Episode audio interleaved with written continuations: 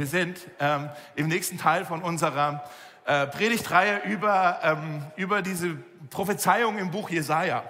Ähm, ich möchte euch mal hier ein, äh, ein paar Bilder zeigen von Filmplakaten. Und die Frage, die ich stellen möchte, haben wir das? Die Filmplakate. Äh, Frage, was haben diese drei Filme hier gemeinsam? Wenn wir es haben. Da. Genau. Was haben diese drei Filme gemeinsam? Wenn ihr sie gesehen habt, was fällt euch ein? Familie. Familie. Aha. Ein Blockbuster. Ein Helden. Einen ganz speziellen Helden. Überlegt nochmal, wenn ihr die, die Stories kennt. Der Held ist der Vater. Ja, sehr gut, Tobi. Genau, es sind alles drei Filme, da geht es um einen, eine heldenhafte Vaterfigur. Ähm, und das ist so ein bisschen das mein, mein Einstieg gewesen in das Thema. Heute geht es darum, dass Jesus äh, auf diese Erde kam. Ähm, und als er kam, kam, wurde uns ein Vater geschenkt. Da kam ein Vater zu uns. Ähm, das finden wir schon in dieser Prophezeiung, die wir jetzt die ganzen Adventssonntage angeschaut haben, im Jesaja Kapitel 9. Ähm, da wird 700 Jahre vor der Geburt von Christus schon was über Jesus vorausgesagt, äh, wer, dieses, wer dieser Messias denn sein würde oder wie er denn sein würde.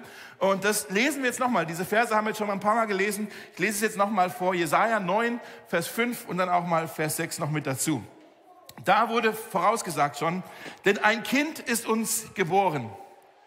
Ein Sohn ist uns gegeben und die Herrschaft ruht auf seinen Schultern. Mit anderen Worten, dieses Kind wird ein König sein, ein, ein Regierender sein. Und man nennt seinen Namen. Und jetzt sind hier diese vier Titel, die wir uns anschauen in diesem Adventssonntagen. Wunderbarer Ratgeber, starker Gott, ewiger Vater, da ist es, und Friedensfürst. Ja, ewiger Vater, das schauen wir uns heute an. Dann geht es noch weiter. Seine Herrschaft, die wird weit reichen und Frieden wird einkehren. Er wird Gerechtigkeit walten lassen und ewig auf dem Thron seines Vaters David regieren. Der Eifer des Herrn der Herrscharen wird dies tun. Also hier wird eine Geburt angekündigt von diesem König, der kommen wird. Ein ganz besonderer König, der alles neu machen wird. Und diese vier Namen, müssen wir jetzt kapieren, waren in der Antike, waren das ähm, so, so äh, Titel eigentlich, die, die ein, ein König oder ein Herrscher halt beschreiben würden. Ja? Also es gab einen ein, ein, ein König zum Beispiel, da wurde gesagt, der ist so stark, der ist wie Gott. Ja? gab einen König, der war so weise, da hat man gesagt, der ist ein wunderbarer Ratgeber. Ja? Und hier wird jetzt eigentlich beschrieben, was für ein König Jesus sein würde. Und nicht nur ein Titel, sondern der kriegt gleich vier Titel. Und diese vier Titel ist eine coole Kombi, oder? ist eine mega coole Kombi. Dass hier gesagt wird, Jesus, dieses Kind wird geboren werden und regieren äh, auf eine Art und Weise, dass er wie so ein wunderbarer Ratgeber sein wird. In, haben wir drüber gesprochen, dass wir in einer Welt leben voller Lügen und er führt uns in die Wahrheit. Ja? Er wird sein wie so ein starker Gott, so ein, so ein Kriegerkönig, der für uns in die Schlacht zieht und unsere Freiheit erkauft. Hat Tobi letzte Woche drüber gesprochen. Ja? Heute geht es darum, dass er äh, herrschen wird wie ein ewiger Vater. Also kein Diktator oder kein äh, machthungriger Tyrann, sondern eher so ein ganz milder, freundlicher, gütiger König wie ein Vater. Okay? Und jetzt sagst du vielleicht, Moment mal, es geht doch jetzt hier um Jesus. Jesus ist doch die zweite Person der Dreieinigkeit. Jetzt kommt hier irgendwie der Vater mit ins Spiel. Ich dachte, der Vater ist die erste Person der Dreieinigkeit. Ich blick's jetzt hier nicht mehr so ganz. Und da müssen wir, oder meine Meinung, meine Meinung ist, ich glaube, der Jesaja hatte wahrscheinlich noch keine Vorstellung von der Dreieinigkeit. Halte ich für unwahrscheinlich. Und ich glaube nicht, dass er hier irgendwie Dreieinigkeit beschreibt, sondern dass er hier beschreibt die Art und Weise, wie eben dieser König Jesus regieren wird. Also wie er regieren wird, wie er uns begegnen möchte. Wie so ein Vater. Väterlich, fürsorgend, aufmerksam, zugänglich, beschützend. Ja? Er, er, er, er, freut sich über seinen Kindern. Sie sind sein größter Stolz, sein ganzer Stolz. Und er wünscht sich nicht mehr, als dass es seinen Kindern und der ganzen nächsten Generation gut gehen wird. Und dafür setzt er alles ein. Dafür geht er sogar Opfer ein. Ja? So ist dieser Vater, dieser väterliche äh, König Jesus. Und ich weiß, wenn wir jetzt über das Wort Vater sprechen, in der Kirche oder egal, wo es eigentlich erwähnt wird, ähm, für manche von uns äh, ist das so ein, ein Triggerwort. Ähm, vielleicht besonders an Weihnachten, wo das ganze Thema Familie und Fest der Liebe, das wird irgendwie überall, reden wir davon und so, ach toll, Familie und so. Und du merkst irgendwie, ah, das tut weh, weil vielleicht hast du deinen Vater verloren, vielleicht schon viel zu früh verloren. Oder dein Vater hat euch verlassen, du kennst ihn nicht. Oder dein Vater hat dich sehr verletzt.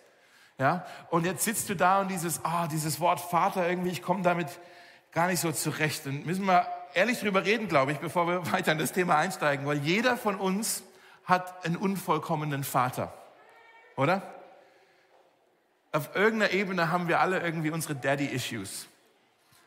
Aber bei manchen, manche wurden mehr verletzt als andere. Ist einfach, lass uns so ehrlich sein. Für manche ist das jetzt einfach vielleicht eine unbequeme Predigt. Vielleicht bist du im Livestream und extra nicht heute im Gottesdienst gekommen, weil du wusstest, das wird Thema und du hast gesagt, ah, das kann ich mir hier vor Ort nicht anhören. Einfach weil es so weh tut. Ja? Ich habe mal hier auf dem Bildschirm ähm, äh, einfach mal kurz aufgelistet die sieben Verursacher von Vaterwunden. Sieben Verursacher von Vaterwunden. Und lass uns da kurz drüber reden, dass wir einfach ehrlich miteinander sind hier. Es gibt den abwesenden Vater. Ja, das ist der, der null involviert ist, der keine Verantwortung übernimmt, der keinen Support gibt.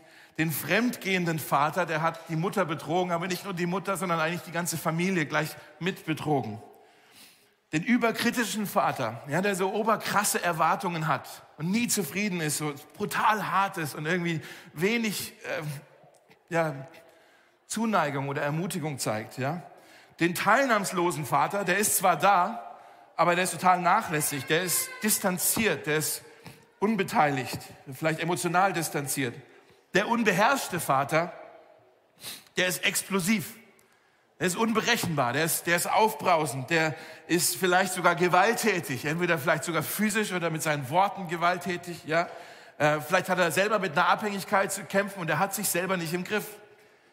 Der abgelenkte Vater ist der, der immer hin und her gerissen ist zwischen seiner Familie und seinen anderen Ambitionen, sei es berufliche Ambitionen oder seine Hobbys oder sein Freundeskreis, der ihm eben auch wichtig ist und äh, ist immer hin und her gerissen. Er hat Schuldgefühle deswegen, aber er kriegt es nicht auf die Reihe, ist ständig abgelenkt. Und dann gibt es den verwöhnenden Vater. Ist auch nicht so gesund. Ja, jemand, der immer super gönnerhaft ist, der, der immer der, der, der Spaß, der spaßige Elternteil sein möchte und dann die Mutter ist dann eben die langweilige Mutter, ja. Und äh, der, der verwöhnt seine Kinder und die äh, werden dann zu so überheblichen Spießern. ja, die, die meinen, alles steht ihnen zu. Ich weiß nicht, ob du dich in, deiner, in dieser Liste findest irgendwo oder ob du deinen Vater da irgendwo drin findest. Ähm, ich möchte kurz zwei Sachen dazu sagen. Das eine ist eine Ermutigung und das andere vielleicht so eine Art Vorsicht. Ja? Die Ermutigung ist, wenn, wenn, wenn du eine Vaterwunde trägst, dein, deine Wunde muss keine Kette sein. Deine Vergangenheit ist nicht deine Identität. Heilung ist möglich Vergebung ist Freiheit. Ja, und es gibt Hoffnung in Jesus. Das ist meine Ermutigung an dich.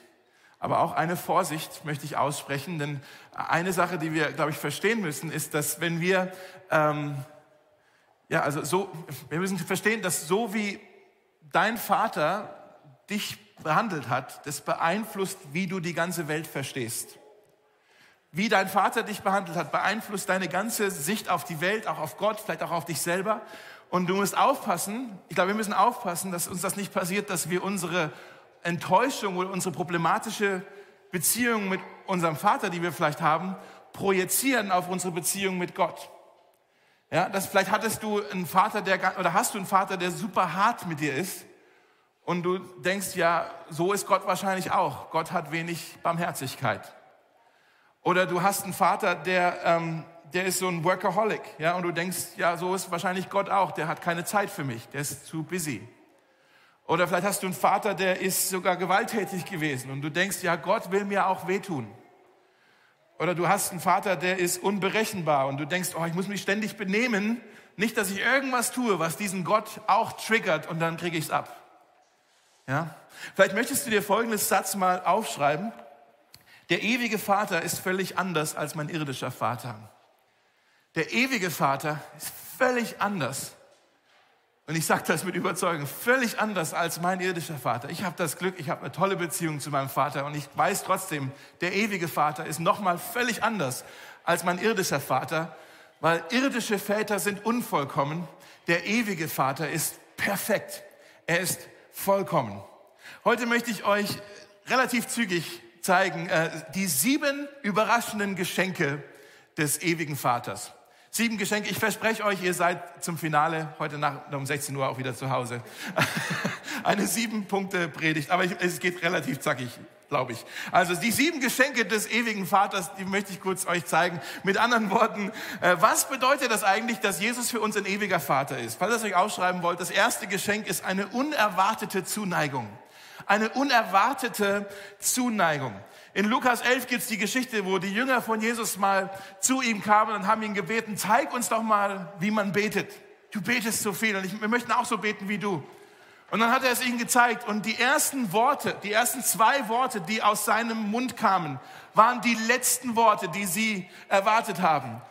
Vater unser. Was? Das kannst du doch nicht sagen zu Gott, Vater. Das war undenkbar damals. Für uns ist es ein bisschen selbstverständlich geworden, aber im Alten Testament findet man dieses Gebet nicht, Vater unser.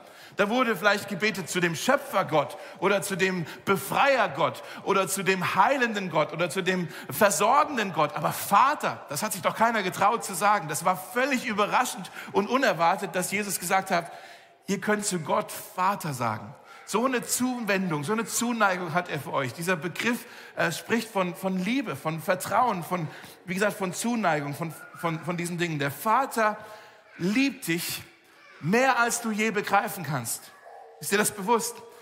Dein Vater im Himmel, der ewige Vater, er liebt dich mehr als du je begreifen kannst. Es gibt nichts, was du tun kannst, damit er dich mehr liebt, als er dich jetzt gerade liebt.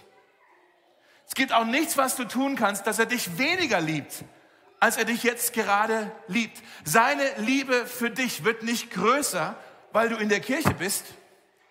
Seine Liebe für dich wird auch nicht kleiner, wenn du eine Sünde begehst. Seine Liebe für dich ist eine unerwartete Zuneigung, die, die haben wir überhaupt nicht auf dem Schirm. Er liebt dich mehr, als du begreifen kannst. Meine Kinder, ähm, die haben meine Liebe nicht aufgrund von ihrem Verhalten. Ich habe sie lieb an ihren guten Tagen und ich habe sie aber auch lieb an ihren miesen Tagen. Ja? Warum? Weil ich ihnen meine Zuwendung schenke, weil ich meine Liebe auf sie ausgerichtet habe. Ausgerichtet. In Epheser 1, Vers 4 heißt es schon vor der Erschaffung der Welt hat Gott, der Vater, uns bereits vor Augen gehabt und entschieden, seine Liebe auf uns auszurichten. Also, wir haben eine unerwartete Zuneigung. Zweitens, wir haben einen unbegrenzten Zugang. Unbegrenzter Zugang zu einem Vater. Zu einem Vater kannst du immer hinkommen. Ich weiß nicht, ob ihr schon mal irgendwie auf, auf, einer, auf, einer, auf einer Tagung wart oder einer Konferenz im letzten Jahr oder sowas. Meistens ist es dann so, da gibt es dann verschiedene Armbänder in verschiedenen Farben. Und die sagen dann, die Farbe sagt, in welchem Bereich du Zugang hast. Ja? Also ein Teilnehmerarmband ist vielleicht in Blau und du darfst in den großen Saal und in die Seminarräume und auf die Toiletten gehen. Das war's, ja. Vielleicht, wenn du dort bist auf dieser Tagung und du betreibst einen Messestand, dann hast du vielleicht eine andere Farbe, dann darfst du vielleicht nicht nur in diese Bereiche, sondern darfst auch noch in einen Frühstücksraum gehen. Uh, toll, ja. Vielleicht bist du ein Sprecher und du, du bist, hältst einen Vortrag bei dieser Tagung, dann hast du wieder eine andere Farbe, weil dann darfst du auch Backstage gehen. Uh, das ist ziemlich cool. Vielleicht bist du auch der Organisator von dieser ganzen Tagung, dann hast du einen, einen All Access, all, wie heißt das? All Access All Areas heißt es, ne? AAA, Access All Areas Armband. Das ist ziemlich, das, das Armband darfst du nicht verlieren. Damit kommst du überall rein. Du hast dann unbegrenzten Zugang. Ähm, ich habe eine lustige Geschichte. Ähm, meine Schwester, als sie klein war, da war sie so sieben, glaube ich. Manche von euch wissen, dass mein Papa, der hat früher sehr viel Musik gemacht und der hat da eine Veranstaltung gemacht in Nürnberg in so einer großen Arena. Und war, aus, also voll gepackt, diese Arena mit ganz vielen Menschen. Und mein Vater war im Backstage-Bereich. Und meine Schwester, aus irgendeinem Grund hat sie meine Mutter verloren in dem normalen Publikumsding und sie wusste nicht mehr, war sie ganz alleine da unter Tausenden von Menschen. Und, ähm, und wusste, ja, okay, mein Papa ist wahrscheinlich, wahrscheinlich Backstage. Und dann hat sie gesagt, dann gehe ich jetzt hinter die Bühne. Mit sieben Jahren. Und dann wollte sie da hingehen und dann waren da natürlich zwei Sicherheitsleute, die engagiert wurden da. Die hatten auch keine Ahnung, wer mein Vater ist natürlich, aber die standen halt da und haben mir den Weg versperrt. Nee, sorry, du darfst hier nicht rein. Und dann meinte sie nur mit sieben Jahren, aber ich bin die Tochter.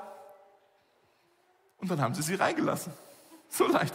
Aber ich bin die Tochter. Wisst ihr, wenn Jesus zu uns sagt, ich möchte zu euch wie ein Vater sein, sagt er zu uns, wir haben unbegrenzt Zugang zu ihm. Du kannst sagen, aber ich bin der Sohn, ich bin die Tochter. Und das macht dir alle Türen auf. Es macht dir alle Türen auf, ja? Da gibt's keine Security, keine Ausweiskontrolle. Du kommst einfach zu ihm. In Epheser 2, Vers 18 heißt es, durch Christus haben wir nun alle, Juden sowie Nichtjuden, einen direkten Zugang zu Gott, dem Vater. Deshalb seid ihr nicht länger Fremde, sondern gehört zu Gottes Haus, zu Gottes Familie, wo du sagen kannst, aber ich bin die Tochter, ich bin der Sohn. Das dritte ist, du bekommst eine ungeteilte Aufmerksamkeit. Ungeteilte Aufmerksamkeit. Das heißt, Jesus, der ewige Vater, er hört dir zu. Du hast seine Aufmerksamkeit. Er, er hat dich im Blick. Er gibt auf dich Acht. Er, er hat einen wachsamen Blick auf dich. Ja? In Matthäus 8 gibt's die Story, ähm, wo die Jünger von, von Jesus in einem Sturm sind. Äh, und die haben echt Angst, dass das Boot kippen wird und dass sie alle ertrinken würde. Und dann, vielleicht kennt ihr die Story. Und Jesus schläft im Sturm. Ne? Tief und fest schnarcht er und so, ach schön, die Wellen, so angenehm. Ja, und, und die, äh, was ist denn jetzt los? Kennt ihr das Gefühl manchmal, vielleicht kennt ihr das auch, dass du denkst, ich bin hier in einem Sturm und es scheint so, als döst Jesus und kriegt es überhaupt nicht mit. Kennt ihr das Gefühl? Die Jünger sind dann zu Jesus hin und die haben ihn geweckt und gesagt, Herr, ist es dir egal? Siehst du denn nicht, dass wir hier fast am Ertrinken sind? Kümmert dich das denn nicht, dass wir hier bald kentern? Das ist eine Frage, die haben, glaube ich, viele von uns schon gestellt. Jesus, ist dir das egal, was hier gerade in meinem Leben für ein Sturm ist? Siehst du nicht, dass ich hier in der Angst ertrinke, dass ich in meinen, in meinen Schuldenberg ertrinke, dass ich in meinen Eheproblemen ertrinke, dass ich mit meinen Sorgen über meine Kinder ertrinke, dass ich hier über mein, meinen Gesundheitszustand, all das, dieser Sturm, ich ertrinke hier. Siehst du das nicht, Jesus? Hast du mich nicht im Blick? Kennt ihr das? Ich kenn's. Ja, aber Jesus hat uns natürlich im Blick. Im ersten Petrus äh, Kapitel 5 heißt es, all eure Sorgen werft auf ihn, denn er sorgt für euch. Das ist ein herrliches Wortspiel. All eure Sorgen werft auf ihn, denn er sorgt für euch. Ich habe dieses griechische Wort hier für alle mal nachgeschaut und das heißt übersetzt alle. Ja, ich weiß, wenn der Mosaik kommt, kriegt ihr hier ganz tiefe Lehre. Also, äh, das griechische Wort für alle heißt übersetzt alle. Das heißt, Leute, das heißt, Jesus kümmert sich um jedes Detail in deinem Leben. Jesus sorgt sich um deine Finanzen. Jesus sorgt sich um deine Gesundheit. Jesus sorgt sich um dein Liebesleben, um deine Einsamkeit. Jesus sorgt sich um deine Kinder. Jesus sorgt sich um deinen Beruf, um deine Ausbildung um, um, um deine Hobbys. Jesus hat das alles im Blick, jedes Detail, jedes Haar auf deinem Kopf hat er gezählt. Er hat alles im Blick, er lässt dich nicht, äh, er gibt ständig auf dich Acht. Im Hebräer 13, Vers 5 heißt es, ich lasse dich nicht im Stich, nie wende ich mich von dir ab. Ich werde dich niemals vergessen oder aufgeben oder hilflos zurücklassen. Ist das nicht krass? Ich lese es nochmal, manche von euch, das ist vielleicht das Einzige, was ihr heute hören müsst. Ich lasse dich nicht im Stich. Nie wende ich mich von dir ab. Ich werde dich niemals vergessen oder aufgeben oder hilflos zurücklassen. Sowas kann nur ein Vater sagen. Ja, ein ewiger Vater. Nummer vier, eine unaufhörliche Fürsorge. Eine unaufhörliche Fürsorge. Dieses Wort ewiger Vater heißt ja nicht nur, dass er halt von Ewigkeit her schon besteht, sondern das heißt auch, dass sein, sein väterliches Herz beständig ist dass es fortwährend ist. Ja, auf ewig ist er uns ein Vater. Gott ist kontinuierlich liebevoll. Gott ist kontinuierlich fürsorglich. Gott ist kontinuierlich verlässlich. Gott ist kontinuierlich großzügig. In Jakobus 1, Vers 17 heißt es, alles was gut und was vollkommen ist, kommt von oben herab, von dem Vater der Lichter, bei dem keine Veränderung ist. Er bleibt immer gleich. Eine andere Übersetzung heißt es, der Vater der Lichter, der nicht schwankt. Ja? Er ist unveränderlich, stets derselbe. Mit anderen Worten, der Vater ist immer gut. Der Vater ist immer da. Der Vater ist stets verfügbar. Der Vater ist stets zuverlässig. Ich habe ja als Pastor immer wieder mal Gespräche, auch so ein bisschen seelsorgerliche Gespräche, und da geht es manchmal auch so um so Vaterwunden und so Daddy-Issues, die wir halt einfach mit uns rumtragen. Und ich habe festgestellt, eines der, der, der tiefsten Wunden oder der verbittersten Wunden, die wir Menschen haben, ist, wenn unsere Väter oder unsere Eltern ihre Versprechen nicht gehalten haben. Ihr Wort nicht gehalten haben. Aber Papa, du hast es versprochen. Und es ist so eine Enttäuschung da, ja. Wenn unsere Eltern ihr Wort brechen, bricht uns das das Herz. Kennt ihr das? Wenn die Eltern das Wort brechen, bricht uns das das Herz. Und unbeständige Väter kreieren verunsicherte Kinder. Unbeständige Väter kreieren verunsicherte Kinder. Aber der ewige Vater ist kein unbeständiger Vater. Er ist ein beständiger, ein auf ewig der gleiche. Du kannst dich da so drauf verlassen. In Hesekiel 12 heißt es, keines meiner Worte wird hinausgezögert werden. Das heißt, er hält seine Versprechen. Das Wort, das ich gesprochen habe, soll auch geschehen. Das sage ich, der Herr.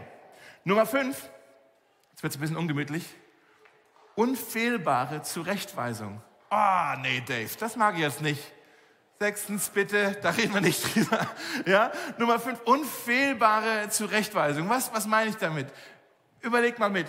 Jesus wäre kein guter Vater, wenn ihm seine Kinder nicht so am Herzen liegen würden, dass er sich selbst investiert in ihre Entwicklung, in ihre Formung, in dem, was aus ihnen denn mal wird. Er möchte sie formen, er möchte sie fördern, er möchte sie vorbereiten auf das Leben. Ja, das tut ein Vater. Deshalb gibt uns Jesus, der ewige Vater, in diesem Buch seine wohlwollenden Weisungen ja, an denen wir uns orientieren können in diesem Wort. Wie so, ein, wie so ein Mentor, wie so ein Coach kommt er. Der wunderbare Ratgeber ist das hier, der uns hier zeigt, was wir zu tun haben. Und jeder Vater, diejenigen unter euch, die Väter sind, ihr wisst das, jeder Vater wünscht sich Gehorsam. Das ist wichtig für Väter. Wir wünschen uns das, dass unsere Kinder unseren Worten und unseren Vorschlägen und unseren Wegen vertrauen. Das wünschen wir uns. Und wenn es mal nicht hinhaut, dann müssen wir sie zurechtweisen, dann müssen wir sie korrigieren, dann, weil sie uns so am Herzen liegen, kümmern wir uns um unsere Kinder, um sie auch mal zu korrigieren. In Hebräer 12 heißt es, der Herr weist die zurecht, die er liebt. Und er erzieht jeden, den er als seinen Sohn annimmt. Wenn ihr Schweres ertragen müsst, dann erkennt darin die Zurechtweisungen Gottes. Denkt daran, dass Gott euch als seine Kinder behandelt. Oder gibt es Kinder, die von ihren Vater nicht erzogen werden, viel schlimmer wäre es, wenn Gott euch gar nicht zurechtweisen würde. Dann nämlich wärt er gar nicht seine Kinder. Jeder Vater weist seine Kinder zurecht. Gott erzieht uns, um uns äh, zu formen. Aber diese Erziehungsmaßnahmen sind keine Bestrafungen. Ja? Das müssen wir kapieren. Die Erziehungsmaßnahmen sind keine Bestrafungen. Das heißt hier, erkennt darin die Zurechtweisung. Die Zurechtweisung. Unser Problem ist, wir, wir verwechseln ständig drei Dinge miteinander. Ähm, die Bestrafung, die Zurechtweisung und die Konsequenzen. Alle drei sind unangenehm. So ehrlich müssen wir sein. Fühlt sich alles drei nicht so gut an, aber es sind alle drei völlig verschieden. Bestrafung ist völlig anders als Zurechtweisung, Zurechtweisung völlig anders als eine Konsequenz. Was ist eine Bestrafung? Eine Bestrafung ist eine Abrechnung. Bei der Bestrafung geht es darum, um, um Vergeltung. Ja, wir müssen hier eine Rechnung begleiten. Zurechtweisung ist was anderes. Es ist keine Abrechnung. Zurechtweisung ist eine Formung, eine Gestaltung. Da will ich hier versuchen, deinen Charakter zu formen. Ja, bei der Bestrafung, die Bestrafung ist motiviert von Wut. Zurechtweisung ist motiviert von Liebe. Bestrafung schaut auf die Vergangenheit. Was hast du falsch gemacht? Zurechtweisung schaut in die Zukunft. Was kann mal aus dir werden? Ja? Bestrafung, Zurechtweisung. Und dann gibt's noch die Konsequenzen. Das hat mit den beiden eigentlich wenig zu tun. Konsequenzen ist aber die logische Folge von blöden Entscheidungen, die wir treffen. ja? Ähm, dass wenn du deine Frau betrügst und du ihr Vertrauen verlierst, dann ist das keine Bestrafung, sondern eine Konsequenz von deiner Entscheidung. Wenn du auf der Arbeit schlampig arbeitest und du gefeuert wirst, ist das keine Bestrafung, sondern eine Konsequenz von deiner Schlampigkeit. Ja? Jetzt müssen wir kapieren, für uns Christen, wir müssen manchmal im Leben die Konsequenzen von unserer Sünde ausbaden. Und manchmal nutzt Jesus auch sogar diese Konsequenzen, um uns damit zurechtzuweisen. Aber ein Christ muss niemals die Bestrafung Gottes fürchten. Warum? Weil es für die, die in Christus sind, keine Verdammnis mehr gibt. Weil die Strafe, die uns gehört hätte, sie wurde auf ihn gelegt. Und alles, was für uns noch übrig bleibt, ist Gnade. Und damit kommen wir zum nächsten Punkt, die unverdiente Vergebung. Wo sind wir? Sechstens, ne? Unverdiente Vergebung. Unverdient, warum unverdient? Weil Vergebung ist immer unverdient. Ist immer unverdient. Ist immer unfair. Gerechtigkeit ist fair. Ja? Konsequenzen, Bestrafung, das ist eigentlich fair. Vergebung ist unfair, ist reine Gnade, ist eine unverdiente Geschichte hier. In Psalm 130 heißt es doch, bei dir finden wir Vergebung. Ja, du vergibst, damit wir dir in Ehrfurcht begegnen. Wisst ihr noch, als wir den Text gelesen haben in Jesaja 9 über diesen König, der geboren wird, da heißt es, er wird mal regieren auf dem Thron seines Vaters David. Der David, der hatte auch so ein vergebendes Herz. Es gibt eine Geschichte in äh, 2. Samuel Kapitel 9.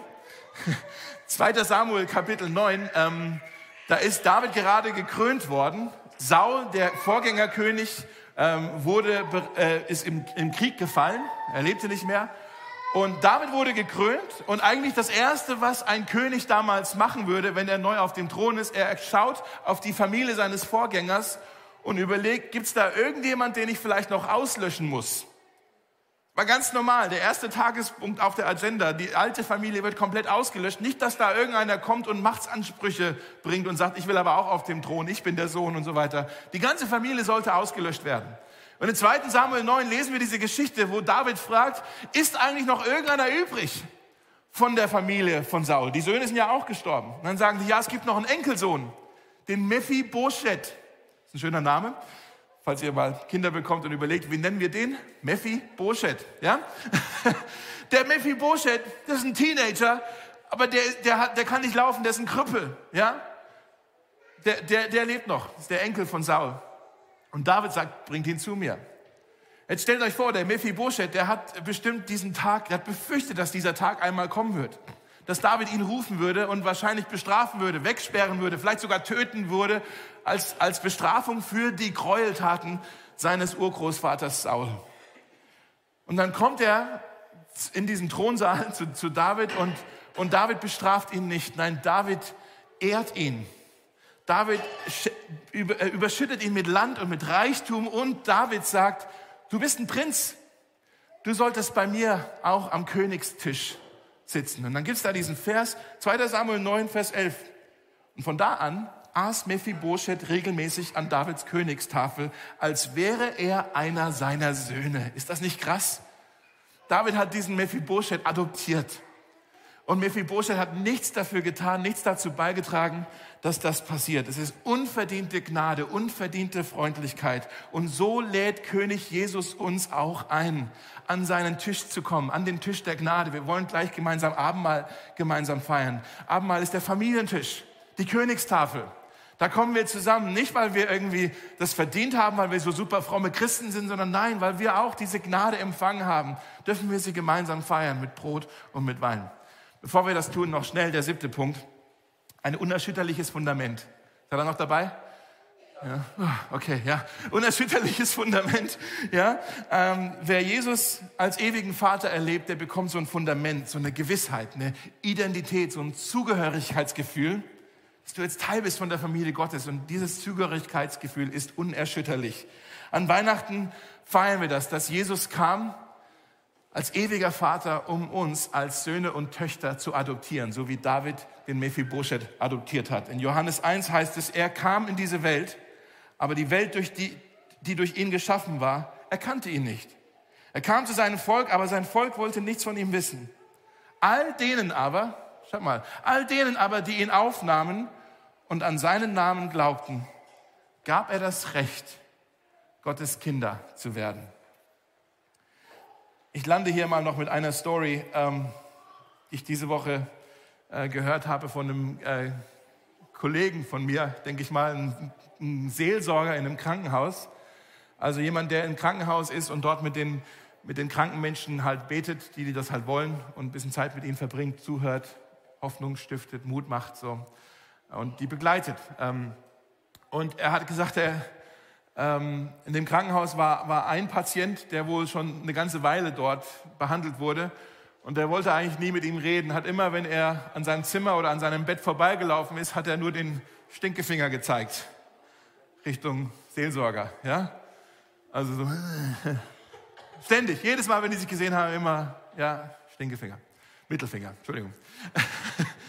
ähm, und dann eines Tages lief der Seelsorger wieder vorbei und der Mann sagte, hey Priester, haben Sie mal einen Moment? Ja klar. Und dann hat er sich, ist er zu ihm gekommen und er gesagt, ich will mich erstmal entschuldigen, ich glaube, ich war ein bisschen unhöflich, ja, schon ein bisschen. Und dann hat er gefragt, der Patient hat gefragt, was, was machen Sie hier mit den Leuten? Er hat gesagt, ja, ich, ich bete mit denen. Ja, was ist ein Gebet? Dann hat er ihm versucht zu erklären, ja, Gott ist ein aufmerksamer Gott, ist ein Vater, zu dem können wir reden, wir haben Zugang zu ihm und wir können ihm begegnen im Gebet und hat ihm erklärt von Gottes Liebe und Gottes Aufmerksamkeit, Gottes Zuwendung, Gottes Gnade, Hoffnung. Und er hat sich das alles angehört und sagt, das ist ja interessant. Und äh, kann ich denn auch beten? Wie bete ich denn? Dann sagt der Seelsorger, du kannst zu Gott einfach reden, so wie mit deinem Vater. Dann sagt er, ich habe meinen Vater nie gekannt, nie ein Wort mit ihm gewechselt. Sagt der Seelsorger, es tut mir leid, aber äh, dann sagt er wieder, wie kann ich denn beten? Dann hat er gesagt, hier, stell dir vor, hier auf diesem Stuhl, hier war das Bett, hier auf diesem Stuhl sitzt Jesus und er hat dich lieb und er schaut dich an. Was würdest du ihm sagen? Ja, und er liegt da und sagt, äh, okay, wenn jetzt Jesus hier sitzen würde, würde ich wahrscheinlich sagen, äh, dass ich Angst habe. Und der Seelsorger sagt, oh, das ist gut. Komm, sag's Jesus. Du hast Angst um deine Gesundheit und was passieren wird. Das ist ein gutes Gebet. Noch was.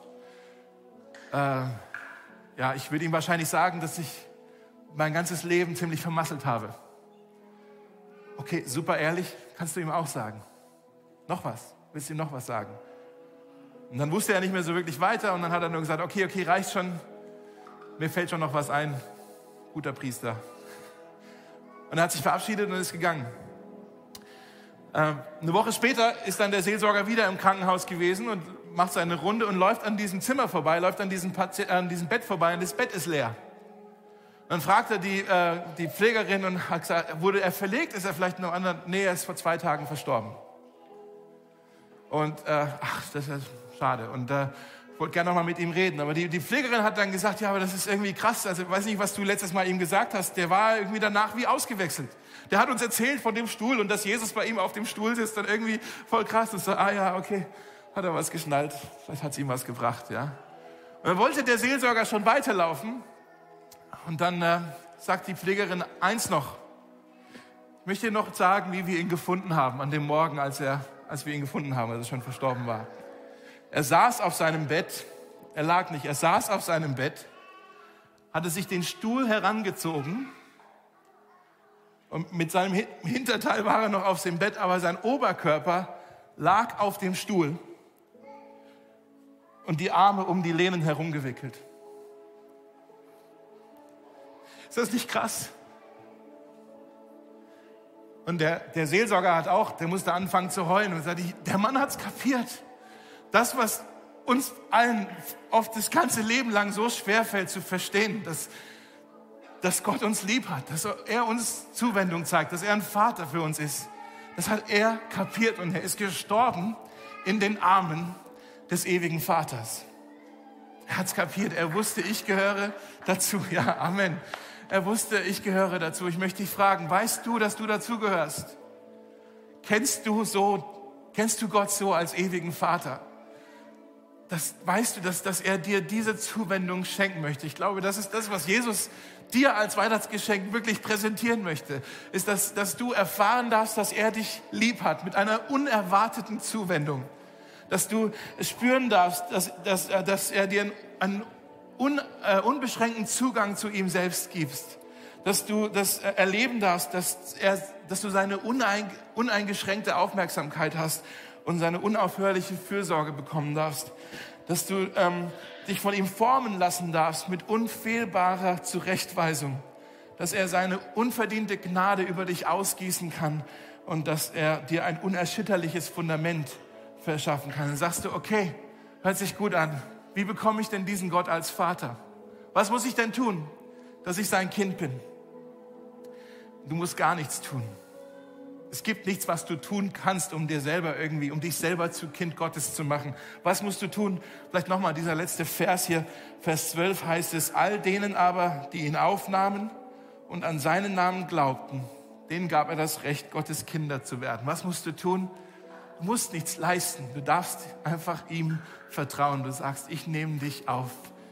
Ich glaube an dich. Und dann bist du Kind Gottes. Du sagst, okay, wie mache ich das? Kannst das tun in einem ganz einfachen Gebet. Vielleicht möchtest du mir jetzt, während ich das Gebet spreche, einfach in deinem Herzen mitbeten und sagen, das ist jetzt mein Gebet. Jesus, ich vertraue dir. Ich nehme dich heute an. Ich glaube an dich. Jesus, ich, ich möchte nicht mehr meinen eigenen frommen Leistungen vertrauen und irgendwie denken, dass ich mir dadurch Punkte sammle bei dir. Ich möchte einfach deiner Liebe vertrauen, deiner Zuwendung vertrauen, so wie ein Kind seinem Vater vertraut. Du betest, komm heute in mein Leben und mach mich zu deinem Sohn, zu deiner Tochter. Ähm, und äh, ja, wenn, wenn, wenn du das gebetet hast heute, oder letzten Monat, letztes Jahr, vielleicht schon vor Jahren, dann bist du Teil seiner Familie. Und dann hast du einen Platz an seinem Königstisch. Deswegen, äh, wir wollen jetzt noch zwei Lieder miteinander singen. Und während wir die Lieder singen, gibt es hier eins, zwei, nee, wo ist die zweite Station? Da, eins, zwei, drei Stationen, wo Abendmahlssachen aufgebaut sind. Und während wir diesen Lieder singen, kannst du einfach alleine oder vielleicht mit jemandem, der neben dir sitzt, zu diesen Tischen hingehen und nimmst dir ein Stück äh, glutenfreies Brot oder ähm, Wein und Saft, Wein oder Saft oder beides, wie du willst. ähm, und dann kannst du daran erinnern, dass Jesus für dich der ewige Vater ist, der sich für dich auf den Weg gemacht hat, der wirklich ähm, keine Kosten und keine Opfer gescheut hat, um dich äh, ja, in seine Familie mit aufzunehmen. Ja? Äh, lass uns vielleicht aufstehen, ich spreche noch kurz ein Gebet äh, und, dann, und dann singen wir noch gemeinsam.